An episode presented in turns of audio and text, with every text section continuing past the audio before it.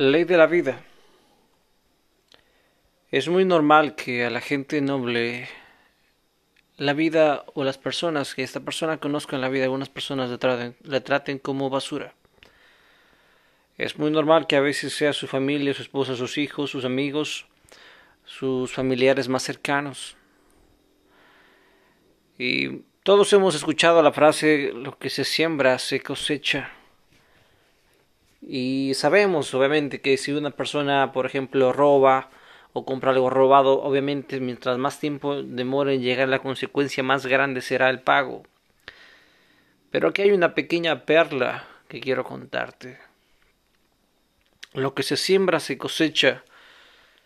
Es algo en doble sentido. Así como a veces hacemos daño a alguna persona o hacemos el mal y mientras más tiempo suceda, que se demore en cobrarnos aquello que hemos hecho de mal. También, también cuando tú dedicas tiempo a una persona, a una familia, eres fiel, eres trabajador, eres honesto, responsable, cuando cumples tus obligaciones, cuando eres cariñoso, cuando haces lo mejor, cuando das lo mejor de ti para alguien o un grupo de personas, y esas personas se portan traicioneras y te tratan como basura y te lastiman como nadie más, si has hecho algo noble por alguien, y te han pagado con un hachazo en la espalda, déjame decirte que aún así tú vas a cosechar todo lo que sembraste en otro lugar. Y vas a cosechar más grande de lo que sembraste si pasó más tiempo. Entonces, no te pongas mal si tu familia te desprecia, te rechaza, si la persona que ayudaste en sus momentos de dificultad se burla de ti o te traiciona o hace que te boten del trabajo, o si tu novia que le fuiste fiel te es infiel o te miente o te engaña, si tu familia te da la espalda después de que tú les ayudaste, si tu, tu amigo te traiciona, si la empresa te vota y tú renunciaste a puestos de trabajo por quedarte ahí, no importa. La vida te va a pagar todo lo bueno que hiciste. Y si tú no lo cosechas en tu familia, pues será en otro momento, en otro lugar. Quizá tendrás nuevos amigos, quizá tendrás nuevas historias que contar. Pero quería contarte esto porque son palabras que me dan fuerza cuando a veces cuando a veces hay momentos de crisis. Como suelo decir, a veces el dinero no te hace exitoso. Y si quieres ser millonario tienes que ser muy fuerte para soportar las cosas muy difíciles. Las personas exitosas manejan mucha presión. Hay muchos millonarios que terminan suicidándose. Así que si sufres mucho, dale las gracias a Dios. Porque te está preparando para cosas que vendrán más adelante en tu vida. Así que no te desanimes, levántate, motívate. Y a decir verdad, ya sé que esto suena como filosofía barata, de que todo va a estar bien, ay, de que, de que no llores, todo va a arreglarse, pero si tú eres constante, si tú eres perseverante, si tú eres valiente, si no te rindes, eventualmente vas a tener éxito. Es un tema de matemáticas, es un tema de probabilidades. Si tú constantemente sigues y sigues buscando y luchando por ese sueño, estadísticamente vas a encontrar oportunidades y estadísticamente es muy probable que logres ese sueño, esa meta. Obviamente que va mucho mejor si tú vas de la mano de Dios. Dios es tu mejor amigo si tú lo permites y te puede guiar, te puede enseñar y Él es verdaderamente bueno. Tener una amistad con Dios es como parecido a tener una amistad con la persona más millonaria del mundo. Pero esta persona tú no le puedes ofrecer nada porque lo tiene todo. Esta persona vos verás que hay muchos hay gente millonaria, muy millonaria, que no te ayudan por dinero o no ayudan a las personas que ayudan por dinero o por interés porque ya tienen todo. Dios es así. Dios Tú no le puedes pagar ni dar nada que Él no tenga. Entonces, Él te ayuda porque Él es bueno, porque le nace en, tu, en su corazón que te vaya bien a ti. Así que te invito a que seas su amigo.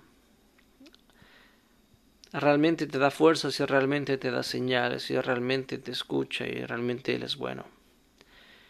Y cuando hay injusticias, en su momento Él, él cobrará justicia por ti. Así que no te pongas mal, amigo, levántate, motívate, haz ejercicio, quiérete, y corta las relaciones tóxicas. A veces sufrimos porque no cortamos relaciones tóxicas. Pero cuando quieras cortar relaciones tóxicas, asegúrate de que Dios te guíe a hacerlo. No lo hagas antes, no lo hagas después. Hazlo en el momento preciso y en el momento correcto. Un abrazo fuerte y recuerda, motívate.